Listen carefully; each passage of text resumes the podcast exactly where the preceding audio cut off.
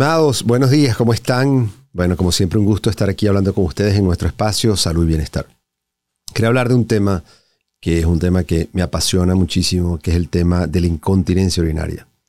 Eh, la mayoría de los pacientes que yo veo con incontinencia urinaria son masculinos, pero esto es un tema importante porque es un tema que en la medida que envejecemos y ha aumentado nuestra expectativa de vida, se estima que incluso eh, adultos por encima de 70 años, un porcentaje más, casi cerca del 50%, va a tener pérdida de orina, va a requerir algún tipo de pañales o de protección a lo largo del resto de su vida. Entonces es un tema importante, es un tema al que le presto mucha atención porque estoy convencido que incluso es un tema que si tomamos las medidas durante nuestra vida adulta podemos ayudar a, lograr llegar a un mejor envejecimiento donde no tengamos que sufrir de estas patologías. Eh, es un tema que me apasiona incluso el desarrollo de los pañales. Veo pacientes que vienen y se les inventan cómo protegerse agregando una toalla adicional, volteando el pañal, porque todavía desafortunadamente estoy seguro que no hay o no se han desarrollado los pañales adecuados. Eh, y bueno, por supuesto el pañal no es la solución definitiva. La solución tiene que ver con ejercicios, con eh, mejorar las técnicas quirúrgicas, con un tema mucho más complejo. Pero Efectivamente, si nos referimos a la incontinencia urinaria después de las cirugías de próstatas, es un tema porque la mayoría de los pacientes están continentes o, y es, un, el evento de la cirugía el que en forma abrupta eh, los empieza a afectar y empiezan a tener pérdida de orina. La pérdida de orina después de una cirugía de próstata, fundamentalmente después de la cirugía por cáncer de próstata, es un tema complejo que depende de varios factores eh, depende, por supuesto, principalmente del tipo de cirugía y de la extensión que, que, tenga, que requiera, de acuerdo al cáncer, eh, que tenga que realizarse. Pero también depende, por supuesto, del peso del paciente. Pacientes con obesidad, sobre todo importante, a mayor presión abdominal y puede haber mayor pérdida de orina. Depende si el paciente ha tenido cirugías previas de próstata o radiación previa en la próstata, aumenta el riesgo que pueda tener incontinencia después de la cirugía. Y por supuesto depende de la técnica y depende del cirujano, de la experticia del cirujano, disecando y preservando el esfínter. Partiendo de que estos fenómenos están controlados y que de alguna forma pues, tiene los mejores, ha escogido su mejor cirujano, se realiza la cirugía generalmente con robot, con mucha precisión, eh, se ha controlado el tema del peso. Es muy importante, eh, y lo había comentado en un programa anterior, la necesidad de entrenar al paciente en hacer los ejercicios del piso pélvico. Cuando se remueve la próstata, se remueve el esfínter interno y queda solamente el esfínter externo, el cual toma control, pero requiere muchas veces eh, de ejercicio. Cuando se retira el catéter, hay un porcentaje importante que los pacientes ya están continentes a retirar el catéter, sin embargo, se ha reportado que incluso hasta dos años después, hasta el año después de operado, todavía hay un 20% de los pacientes que usan algún tipo de toalla sanitaria o de protección para el tema de la orina. Entonces es muy importante empezar a, hacer los ejercicios desde temprano, incluso antes de la cirugía. Y estos son los famosos ejercicios de Kegel, son los ejercicios de contracción del piso perineal.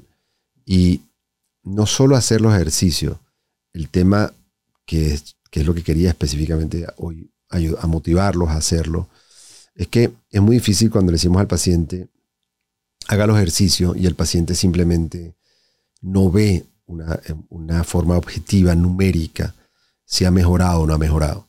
Fundamentalmente el hecho de contar los pañales no es, no es eh, digamos, objetivo para algo tan preciso como es cambios sutiles en la mejoría que él no puede ver porque él se sigue cambiando un pañal, entonces no logra ver el cambio y pasa muchas semanas cambiándose uno o dos pañales. Entonces, lo que hemos insistido, y de hecho hemos creado una app que está en la web y se llama eh, Stay Dry y fundamentalmente la idea es que es llevar un diario miccional, es llevar un reporte de la cantidad de líquido que yo ingiero, de la cantidad de orina que logro orinar en el baño y de la cantidad de orina que cae en el pañal.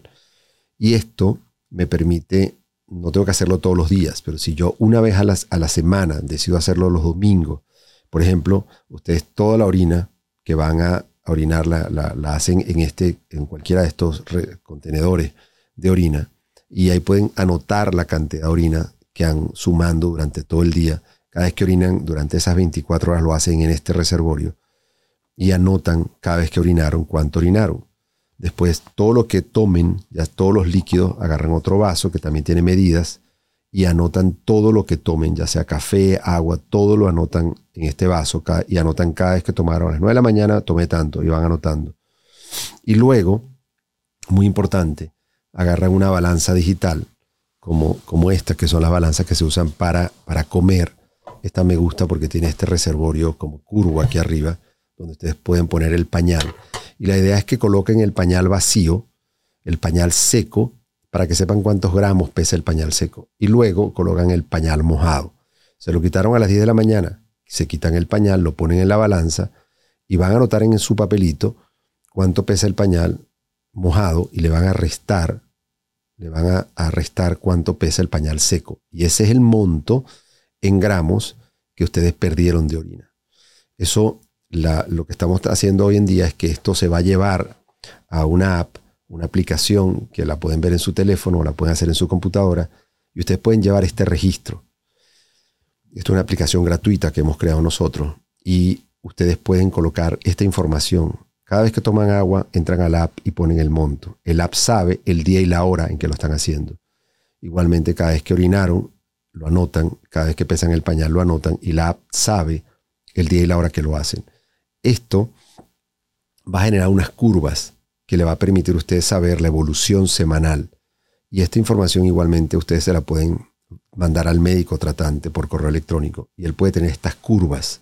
Y cuando ustedes van a la consulta, él puede ver una vez a la semana si ustedes están perdiendo menos orina. No es que sigo con el mismo pañal, no, pero ustedes pueden ver que hay pérdidas sutiles, como por ejemplo pasaron de 70 cc a 50 cc, ustedes no lo van a saber porque eso van van a seguir usando el mismo pañal. Pero la idea de que ustedes puedan identificar estas pérdidas es que ustedes puedan sentirse estimulados a seguir haciendo los ejercicios. Y esa retroalimentación le va a permitir a usted darse cuenta que si está haciendo los ejercicios, usted está mejorando de la pérdida de orina.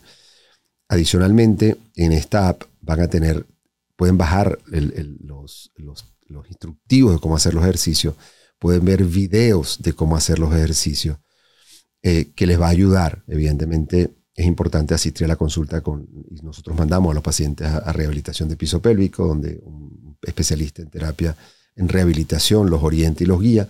A veces requieren hacer biofeedback, es decir, que le colocan los electrodos y verifican si están haciendo o no los ejercicios en forma correcta.